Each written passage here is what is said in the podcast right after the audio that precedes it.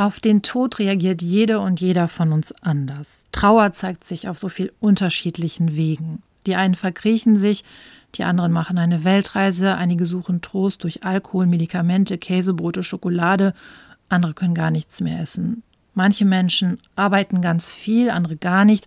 Manche werden wahnsinnig kreativ, malen, nähen, renovieren. Andere räumen auf, lesen, gucken Fernsehen oder starren Löcher in die Luft sind auch körperlich wie verpanzert und wieder andere suchen Trost in der Bewegung. Manche laufen, so wie die Frau im Buch, das ich dir in dieser Episode vorstellen will. Diese laufende Frau ist eine Figur aus einem Buch von Isabel Bogdan. Das ist eine Übersetzerin und Schriftstellerin aus Hamburg und ihr Buch hat einen ganz kurzen Titel. Es heißt Laufen. Willkommen zu Troststoff. Troststoff ein Literaturpodcast. Geschichten über Tod, Trauer und Trost.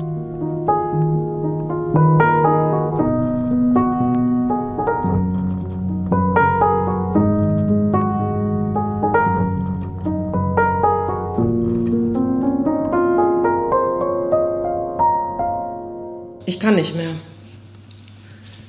Das ist natürlich Quatsch. Ich bin gerade erst losgelaufen, aber schon an der Ampel glaube ich, ich kann nicht mehr nach nicht mal 100 Metern. Meine Beine sind wie Sandsäcke. Bin ich wirklich jemals länger gelaufen? Lange her. Vielleicht fällt mir ja ein Grund ein, warum ich doch nicht laufen kann, warum ich jetzt sofort umkehren muss, obwohl heute der beste Tag ist, um wieder mit dem Laufen anzufangen. Laufen ist mit Sicherheit gut, außer dass ich nicht mehr kann. Vielleicht ist heute auch gar nicht der beste, sondern der schlechteste Tag. Das ist die Stimme von Isabel Bogdan, die du hier gehört hast, aus einer Lesung vom Herbst 2019, ja aus einer Zeit, als Lesungen noch was ganz Normales waren. Ich muss mich vorab entschuldigen, wenn du hier ab und an einige Handystörgeräusche hörst. Das ist bei der Aufnahme während der Lesung passiert und das ließ sich leider auch nicht mehr korrigieren. Isabel hat hier den Anfang, die ersten Zeilen des Buches gelesen und man hört es sofort heraus, das Buch ist aus einer Ich-Perspektive geschrieben, ein innerer Monolog einer Frau, die mit dem Laufen wieder anfängt. Diese Frau bleibt namenlos, sie ist 43 Jahre alt und lebt in Hamburg und sie läuft. Erst in ihrem Viertel, dann im Park und dann an der Alster entlang. Erst kürzere Strecken, dann längere. Und es geht in diesem Buch nicht, wie zum Beispiel bei Haruki Murakami, der auch ein Buch über das Laufen geschrieben hat, um ein bestimmtes Ziel oder um eine bestimmte Kilometerzahl. Diese Läuferin will nichts schaffen, sie will erstmal nur durchhalten, sie will sich bewegen, sie will sich spüren und am Anfang ist sie permanent mit dem Funktionieren ihres Körpers beschäftigt. Laufen ist super, so schön stumpf, man muss gar nicht denken. Ich kann sowieso nur über das Laufen nachdenken und über meinen Körper und gar nicht über den ganzen anderen Mist, weil das alles viel zu anstrengend ist. Ich laufe mir die Grübelei weg. Andere Leute laufen angeblich, weil sie dabei gut nachdenken können. Ich kann an gar nichts anderes denken als an meinen Körper. Ob er funktioniert, wie er funktioniert, wie das Laufen sich anfühlt, ob ich noch kann und wenn ja, wie weit und ob mir gerade was wehtut oder was am meisten wehtut als wüsste ich nicht, was am meisten weh tut. Aber beim Laufen tut endlich der Körper weh. Das ist jedenfalls besser, als vor dem Rechner zu sitzen und stundenlang bunte Kügelchen abzuschießen oder Karten zu sortieren und dabei immer an dem Körper wehtun. Das tut gut. Ich kann nicht mehr. Ich renne weiter. In manchen Rezensionen über dieses Buch war zu lesen, es habe keine Handlung. Das finde ich nicht. Es hat eine Handlung, eine innere Handlung, ein Verarbeiten, eine Handlung aus Gedanken, die erstmal keine klare Richtung haben, die herumkreisen, aber das wird sich im Laufe des Buches noch ändern. In jedem Fall dauert es, bis man weiß, was passiert ist, wobei ich finde, dass man früh ein Gefühl dafür bekommt, dass nichts Gutes passiert sein kann. Ich habe Seitenstechen, atmen, ein, ein, aus, aus, aus, aus. Das wird schon gehen. Beim Laufen wird einem warm genug. Nur wenn man schwitzt und die Sachen nass sind und es kalt ist, dann friert man wieder, obwohl man schwitzt, wie bei Fieber. Mir ist heiß, mir ist kalt, mir tut alles weh. Egal, ich laufe jetzt. Vorhin war ich so sauer, dass ich deine Telefonnummer aus meinem Handy gelöscht habe. Jetzt habe ich nicht mal mehr die, wozu auch, keinen Anschluss mehr unter dieser Nummer. Rike würde sagen, das ist gut, das ist ein Schritt. Und das weiß ich auch selbst. Wahrscheinlich ist es gut, dass ich sie nie auswendig konnte. Sie ist jetzt wirklich weg, wie alles andere. Du bist überhaupt nicht mehr in meinem Telefon. Kontakt gelöscht, Visitenkarte gelöscht. Deine Mailadresse habe ich noch im Kopf, vielleicht geht sie da irgendwann von allein weg und vielleicht muss sie das auch gar nicht. Soll sie doch drin bleiben, es geht sowieso so viel weg. Und das will ich nicht, du sollst nicht weg sein und dann will ich wieder, dass alles weggeht, alles. Du sollst raus aus meinem Kopf aus meinem Herzen.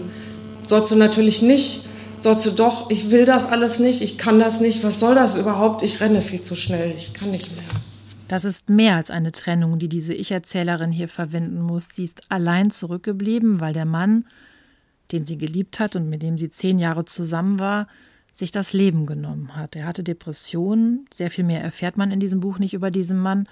Und ich fand es ganz interessant, wenn ich mit anderen über das Buch gesprochen habe, dass Betroffene, also Menschen, die sich selbst mit dem Thema Suizid befassen mussten, gesagt haben, sie finden es gut, dass der Fokus auf der Person bleibt, die alleine zurückbleibt. Und andere wiederum, die nicht so unmittelbar mit dem Thema befasst waren und das nicht erleben mussten, sagen, sie hätten gerne mehr über diesen Mann erfahren, warum er nicht mehr leben wollte. So oder so, die Ich-Erzählerin bleibt alleine zurück. Sie erlebt nach und nach viele Momente der Veränderung, aber auch immer wieder Rückschläge und Verzweiflung. Und was mir so gut gefällt, ist, wie sensibel Isabel Bock dann diesen Trauerprozess ihrer Protagonistin beschreibt. Also diese typische Situation, dass es einem vergleichsweise gut geht und dann gibt es ein ganz kleines Ereignis, eigentlich ein Nichts, und man steckt wieder mittendrin in seiner Trauer. Hier zum Beispiel sieht die Frau einen Volvo auf der Straße, der dem Wagen ihres Freundes ähnlich sieht. Ja, und schon ist der Flashback wieder da. Die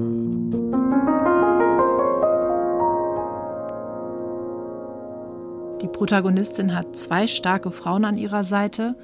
Einmal ihre Freundin Rike, die in diesem Buch irgendwie das Talent hat, immer das Richtige zu tun, eine ganz pragmatische Frau. Und dann gibt es noch Frau Mohl, eine Psychologin, die sie begleitet.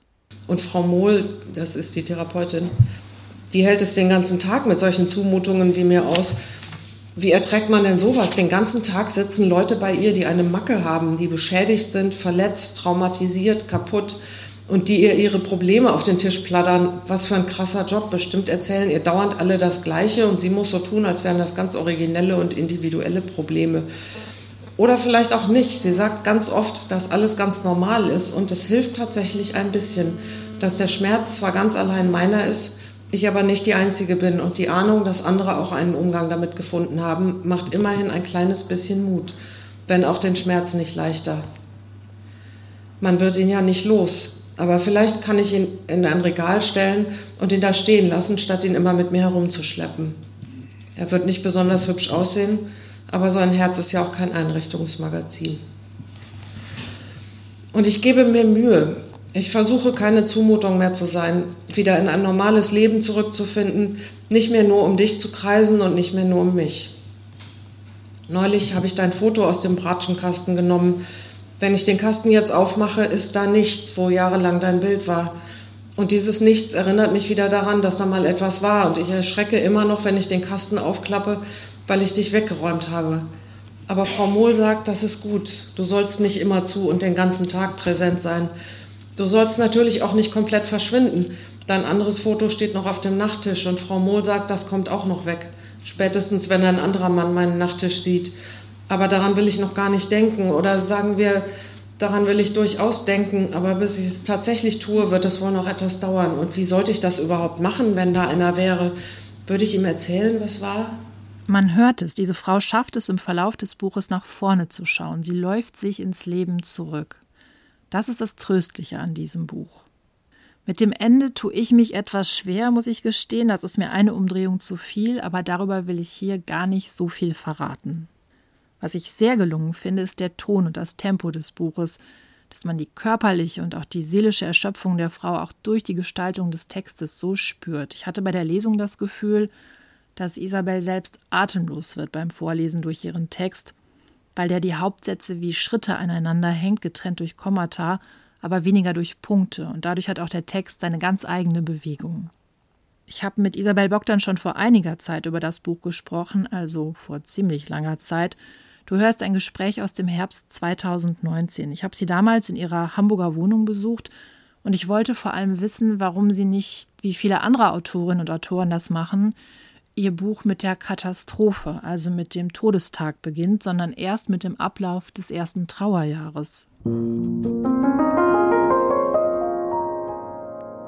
Ich bin in deinem Wohnzimmer gelandet, vor deinem Bücherregal. Vielen Dank, dass ich kommen durfte. Ja, danke, dass du da bist.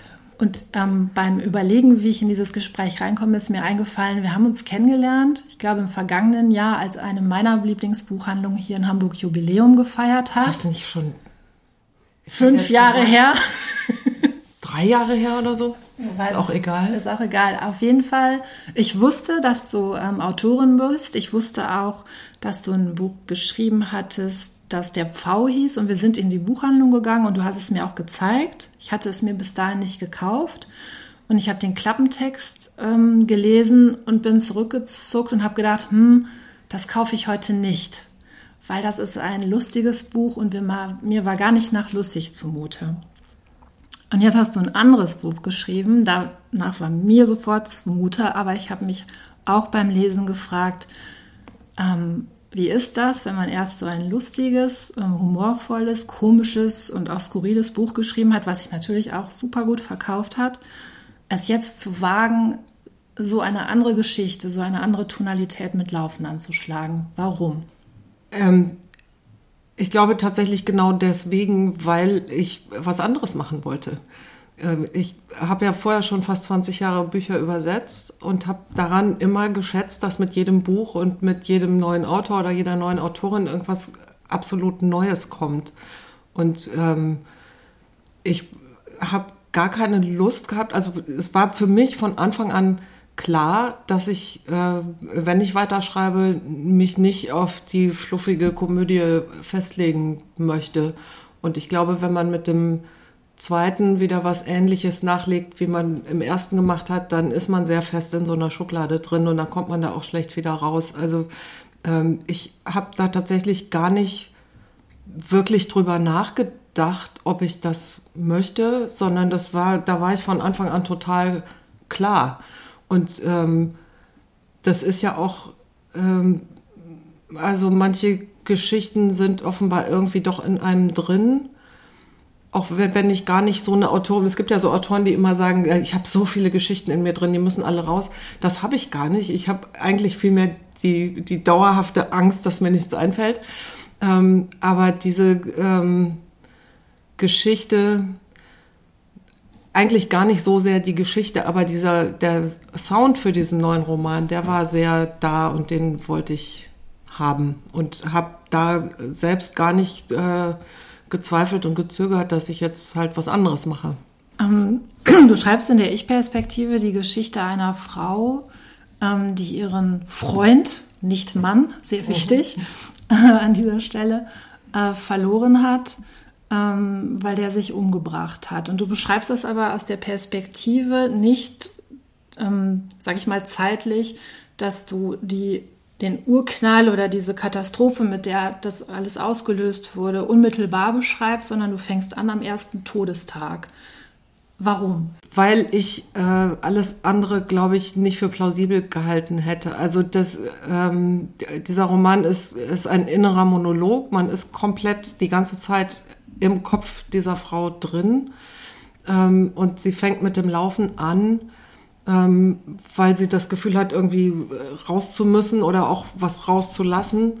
Ähm, und ich glaube, das tut man nicht kurz nach so einer Katastrophe. Also die ist einfach erstmal ein Jahr lang in einem ganz, ganz tiefen Loch ähm, und fängt dann irgendwann später wieder an, ihr Leben in die Hand zu nehmen und ähm, sich zu sagen, ich muss ja jetzt doch irgendwie weiterleben und irgendwas muss ich tun. Aber ich äh, glaube nicht, dass man das sofort so anpackt. Und es fällt ihr ja auch am Anfang noch wahnsinnig schwer, sich immer wieder aufzuraffen und wieder laufen zu gehen. Und ähm, ja, ich glaube, das, das ist einfach, ähm, und ich hätte mich vielleicht auch wirklich nicht rangetraut, ähm, ihren Zustand unmittelbar danach ähm, zu beschreiben. Mhm. Ich glaube, das ist sowas Intimes. Und ähm, es ist zum Glück auch nicht meine Geschichte, so dass ich mich reinversetzen musste.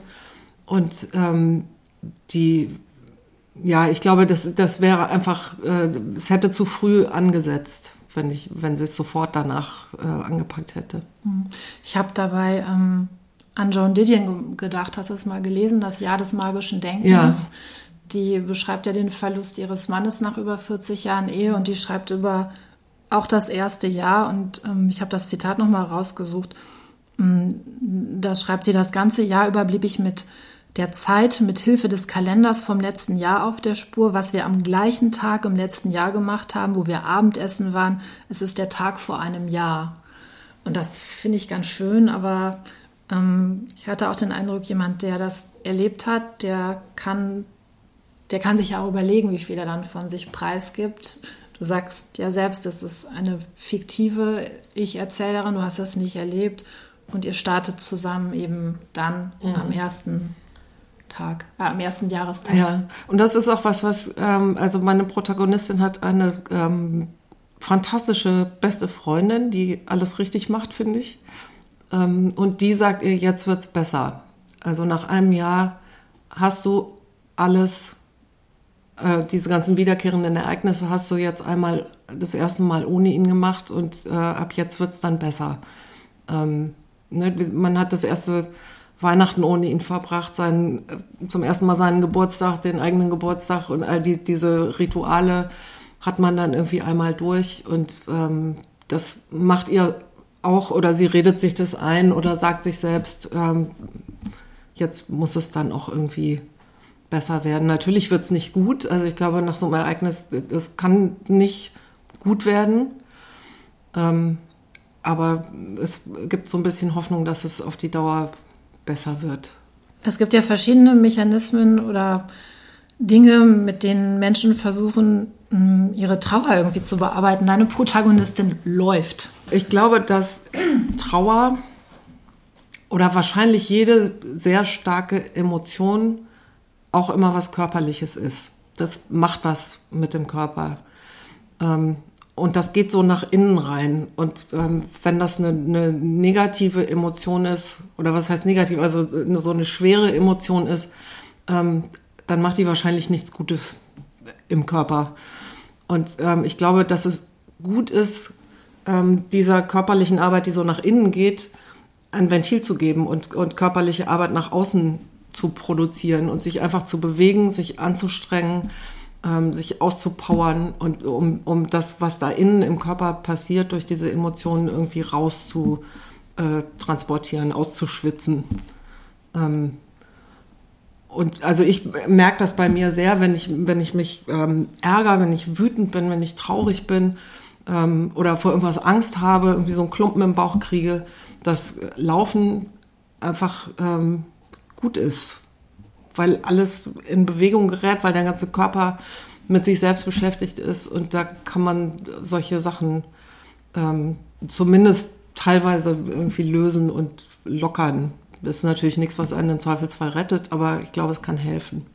Ähm, was mich ähm, oder was ich daran gut fand, war, dass deine ähm, Erzählerin dabei keine Optimiererin ist. Also sie wird ja von ihrer Freundin zum Wettkampf angemeldet. Aber das findet sie selber so, naja, ne?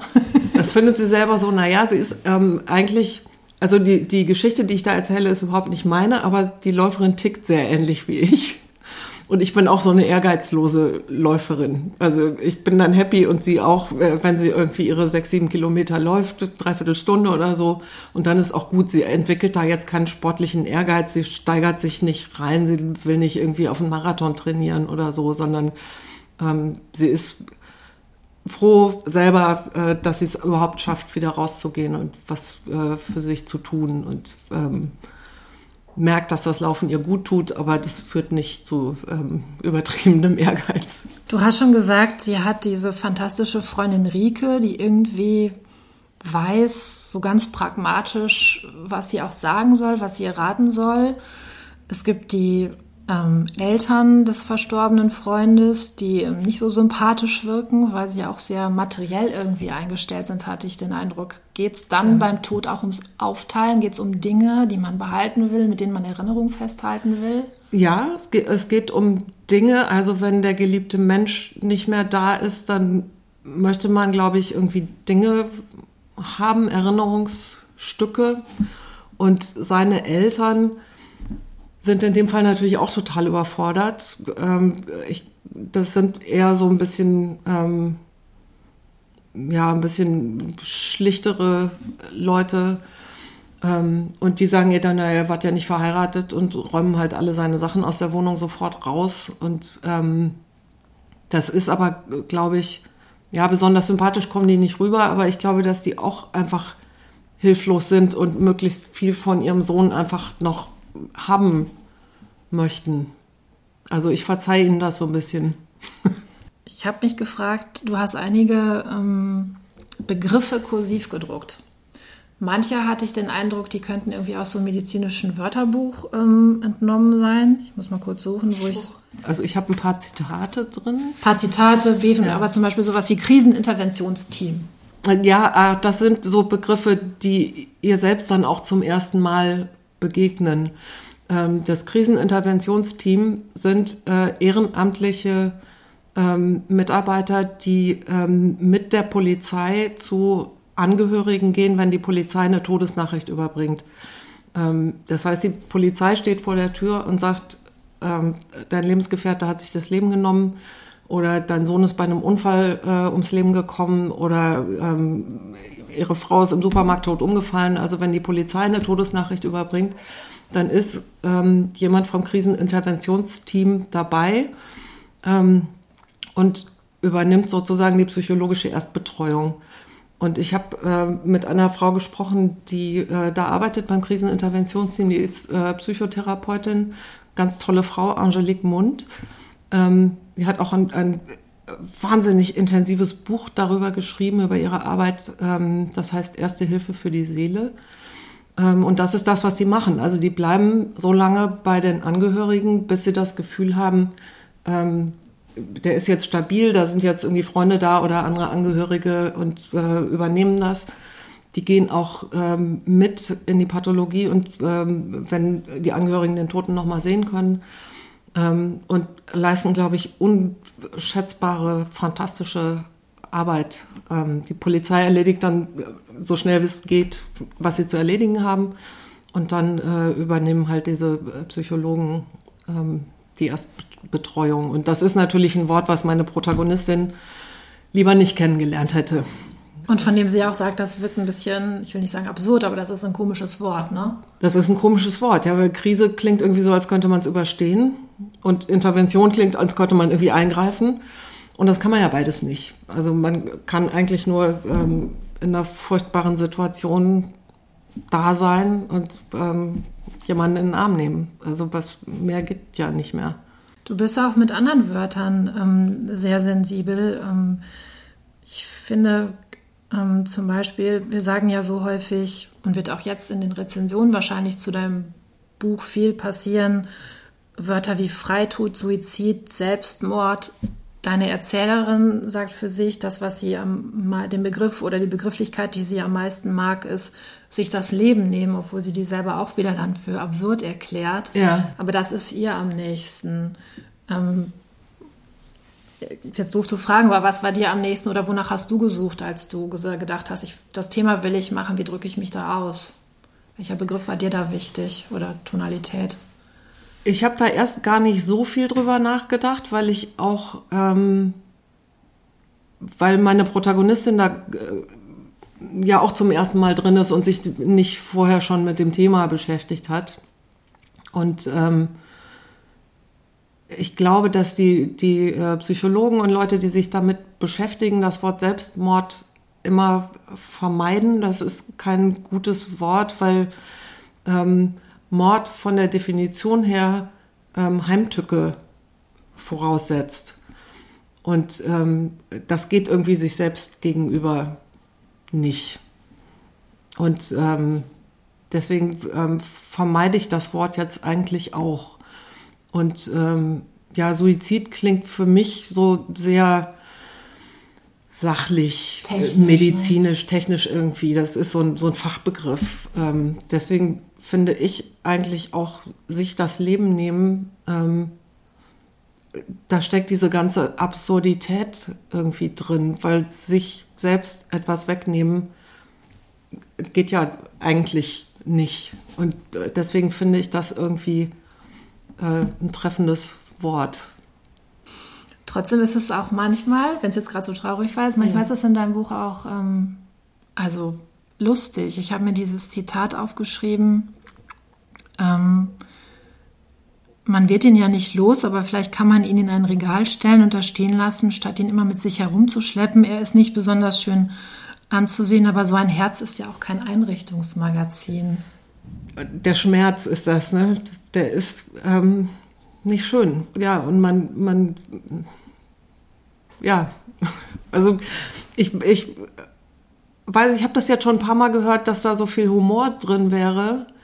Ich ähm, bin mir selber gar nicht sicher, also ich finde das gar nicht lustig irgendwie. Das, das hat ja auch was, ähm, was Bitteres irgendwie. Und dieses Gefühl von, man trägt diesen Schmerz mit sich rum und man kann den halt nicht, nicht loswerden. Der geht nicht, man kriegt den nicht aus sich raus, auch mit Laufen nicht. Ähm, und ja, man muss den in sich irgendwie aufheben. Und dann kam mir eben dieses Bild mit dem mit der inneren Einrichtung, ähm, wo halt auch der, der Schmerz und die Verletztheiten und die Angst und die Trauer und die Wut ähm, neben schönen Gefühlen im Regal stehen. Ähm, im Regal stehen. Ja, ich weiß, also ich habe auch gerade lustig gesagt, ich weiß auch gar nicht, ob es der richtige Begriff ist, aber ich hatte den Eindruck, hm, da wird so ein anderes Fenster aufgemacht und ich darf da schon einmal auch kurz drüber lachen oder es ist so ein bitteres oder ironisches Lachen, ja. was ich an der Stelle habe. Und das finde ich dann wiederum auch ähm, befreiend an der Stelle. Ja, ich glaube, dass, dass sie, die, diese Protagonistin eigentlich ähm, schon in sich einen ganz guten Humor hat und der geht auch nicht weg. Das ist dann ähm, bei ihr jetzt oft echt so ein Galgenhumor. Aber ähm, den hat sie schon. Also sie hat auch eigentlich eine ganz gute, ähm, sie reflektiert sich selbst ganz gut und hinterfragt sich selbst und so und ähm, wird natürlich zwischendurch auch wütend und ungerecht. Ähm, oder äh, ne, selbstmitleidig und oder trauert halt. Ähm, also sie analysiert sich jetzt nicht permanent selbst, aber sie hat schon diese Momente, wo sie reflektiert und wo auch ihr Humor dann durchbricht. Und im Laufe des Romans, ich glaube, wir haben jetzt noch gar nicht gesagt, ähm, sie läuft über ein Jahr. Und ähm, das kommt dann auch gegen Ende immer mehr wieder hoch. Hm, du hast vorhin schon gesagt, du hast dir ist das selber nicht unmittelbar passiert, jemanden auf diese Art zu verlieren. Hm, und jetzt ist das mit der Tonalität und was ist traurig, was ist vielleicht lustiger oder leichter gemeint. Ähm, hast du Angst, dass du jemandem zu nahe treten könntest, ähm, dem das tatsächlich passiert ist? Ähm, und ich würde auch gerne wissen, was, wie schützt du dich da vielleicht auch selber? Das ist eine sehr gute Frage.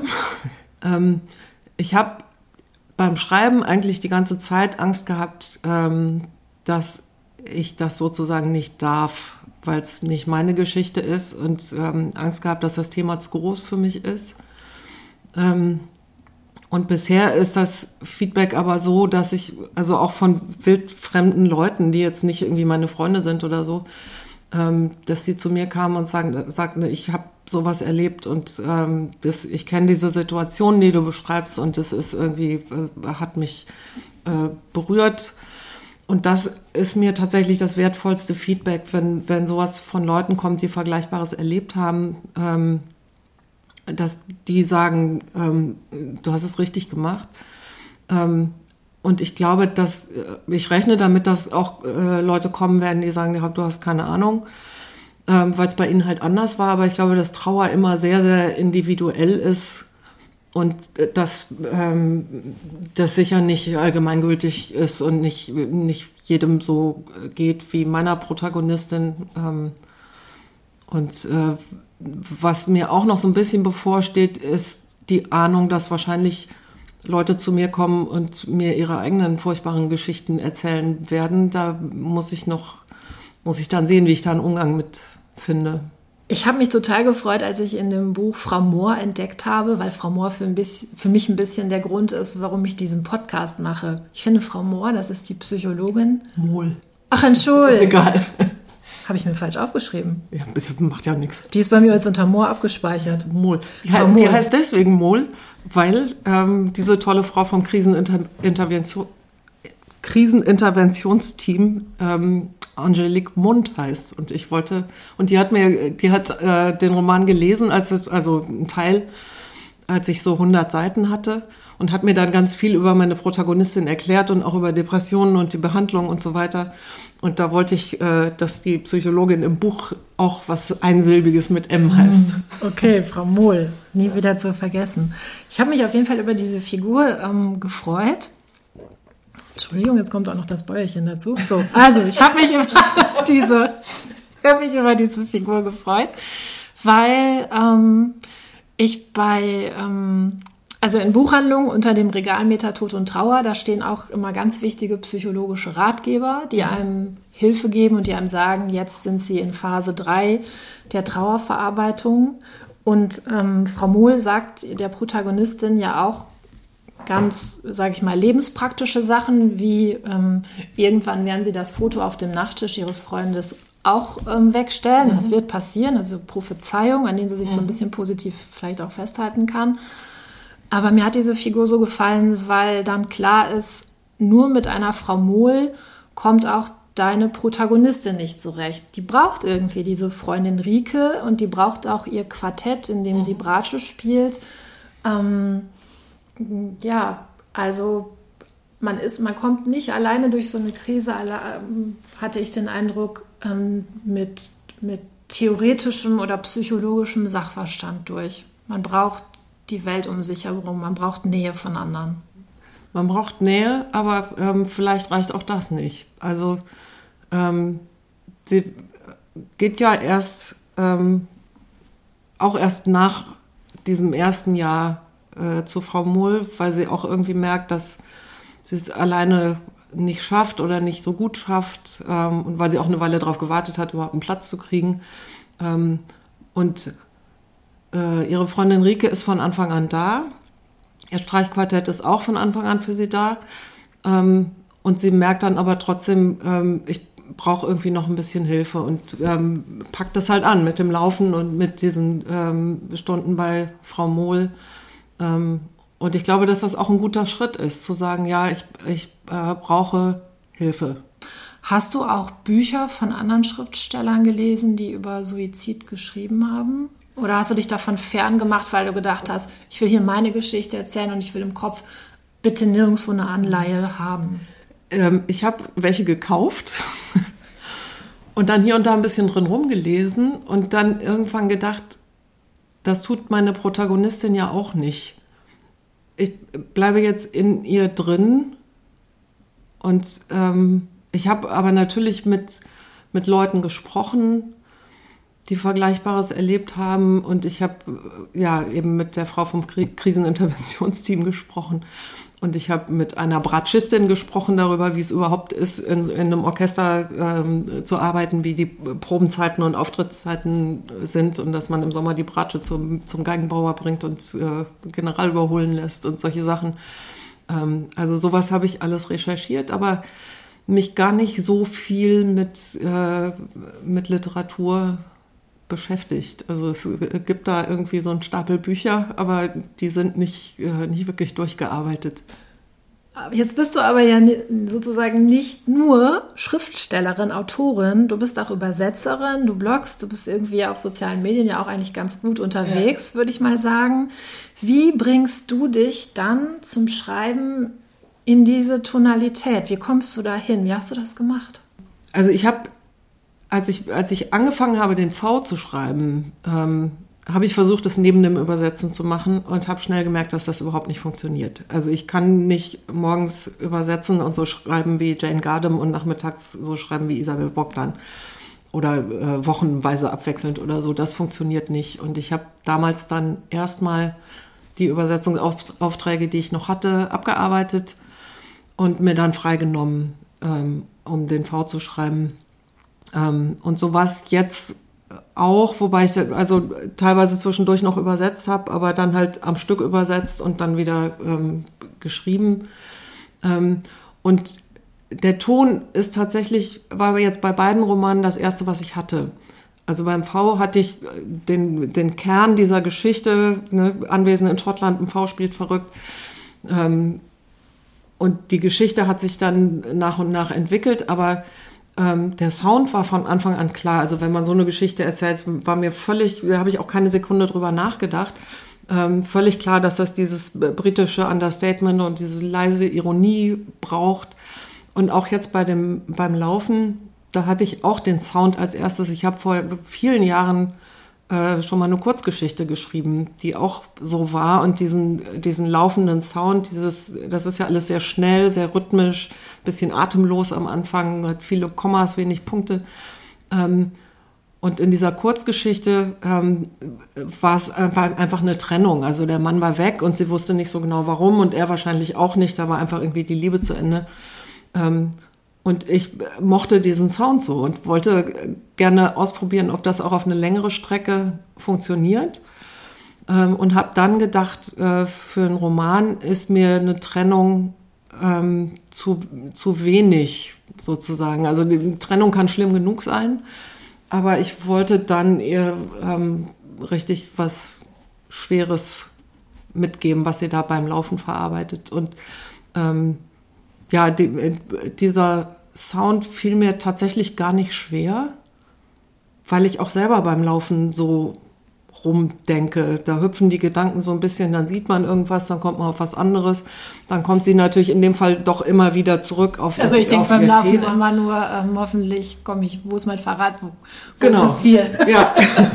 ja, aber je fitter man wird, desto äh, weniger denkt man ja drüber nach, was tut mir weh, kriege ich Seitenstechen, schaffe ich es noch bis zum nächsten Baum und so weiter. Das ist ja bei ihr am Anfang auch sehr, da ist sie sehr noch mit sich und ihrem Körper und der Frage, ob er funktioniert und wie er funktioniert, beschäftigt. Und das äh, lässt dann langsam nach. Und auch ihre Gedanken werden weniger sprunghaft. Sie verfolgt dann schon mal etwas länger einen Gedanken. Der Rhythmus wird ein bisschen ruhiger. Und ähm, ja, also tatsächlich war der Sound das erste, was ich hatte, sozusagen. Und ich habe schon überlegt, ob das vielleicht auch vom Übersetzen kommt dass ich das dadurch gewohnt bin, so unterschiedliche Tonlagen anzuschlagen. Also ich lese, wenn ich übersetze, immer erstmal den ganzen Roman, ähm, um ein Gefühl für den Sound zu kriegen. Und ne, zu wissen, wie, wie ticken die Protagonisten, wie sind die drauf, damit die irgendwie eine plausible wörtliche Rede kriegen und wie, wie ist der ganze ähm, Rhythmus und die Tonalität und das äh, Tempo, ähm, Stilebene des Romans, damit ich da von Anfang an ähm, auf Deutsch auch die richtige Stimmung rüberkriege. Mm. Was wünschst du jetzt deinem Buch? Also klar, dass es sich gut verkauft, das wird jeder um, ähm, ähm, dir wünschen. Aber was wünschst du deinem Buch? Ich wünsche mir, dass, äh, dass es äh, Menschen erreicht. Also, dass es. Ähm, ein, ein Freund von mir hat gesagt, es ist eigentlich gar nicht so sehr ein Trauerbuch, es ist äh, eher ein Trostbuch. Und wenn es den Effekt hat, dann ähm, habe ich alles erreicht, glaube ich. Viel mehr kann man nicht wollen. Und natürlich wünsche ich mir, dass es sich gut verkauft. Ähm, ich gehe aber nicht davon aus, dass das sich so gut verkaufen kann wie der V, weil, glaube ich, eine Komödie einfach besser geht als so ein schweres Thema. Aber ähm, wenn das Leute berührt, dann bin ich glücklich. Es reicht eigentlich schon. Schön. Ähm, ich wollte dich bitten, wenn du magst, ob du einen ganz kurzen Abschnitt noch vorlesen magst. Ich komme ja in die Lesung auch ja. ins Ocelot, aber ich wollte fragen, ob du die Stelle mit dem Päckchen und den Löchern, Seite 191 habe ich mir aufgeschrieben, ob du das vorlesen magst, weil sie sagt, es gibt ja diesen Spruch und das.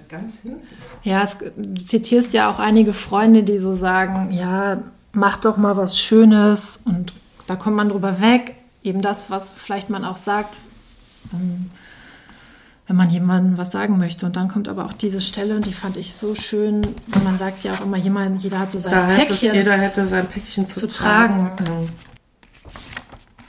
Da heißt es, jeder hätte sein Päckchen zu tragen. Aber wie trägt man Verluste? Ich trage keine Päckchen, sondern Löcher.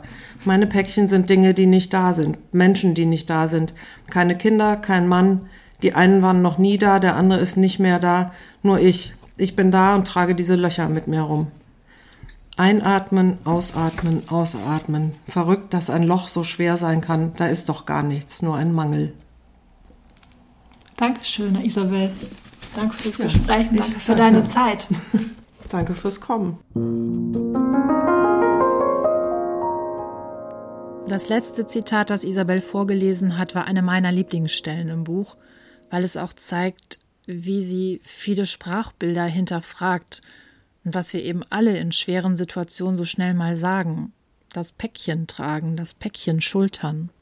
Ich selbst habe beim Nachhören des Interviews ab und an gemerkt, dass ich mich über mein Lachen geärgert habe, dass ich mich dafür auch etwas schäme. Und ich glaube, das liegt daran, hm, dass ich Isabel mag. Das ist also ein Lachen aus Sympathie.